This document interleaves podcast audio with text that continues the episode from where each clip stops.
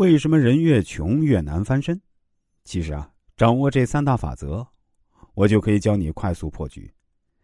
生活中大多数穷人之所以难以翻身，是因为他们中的大多数人根本没有想过要翻身。即使有一小部分人想要对抗命运留下的印记，也会因为认知、格局等闹得竹篮打水一场空。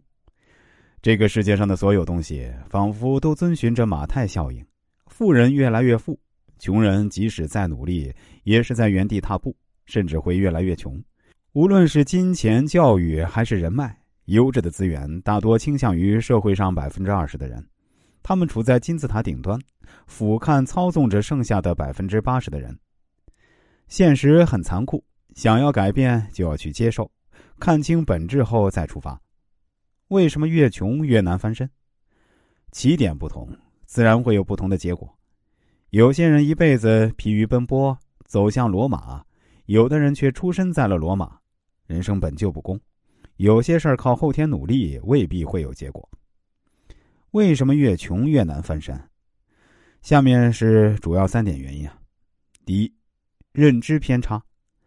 小城市和大城市，有钱人和没钱人之间是有壁垒的，无论是教育、见识，都存在着明显的差别。穷人身边的大多数人也为穷人，大家的思维认知停留在一个层面，很难给到你建设性的建议。认知的差异便会导致一些消极的结果。第二，没有资本。前几年一直流行一个词儿叫做“拼爹”，不得不否认，人和人是不一样的。你辛苦换来的机会，在许多有钱人眼中一文不值。他们有足够的资本去试错，即使错了，也会有人兜底儿。但作为普通人，我们没有人脉、资源、金钱，试错成本可以说为零。一次赌错就会满盘皆输，一旦跌入谷底，很难做到触底反弹。第三，起步较晚。富人和穷人家的孩子眼界是不一样的。你长大后才懂得的道理，明白的人性，人家幼年就已经接触。想要追赶，就要更加拼命的去努力。等你有足够的能力去承载这个机会时，可能已经错过最佳时机。那么，穷人应该如何快速破局呢？第一，经营人脉，优化圈子。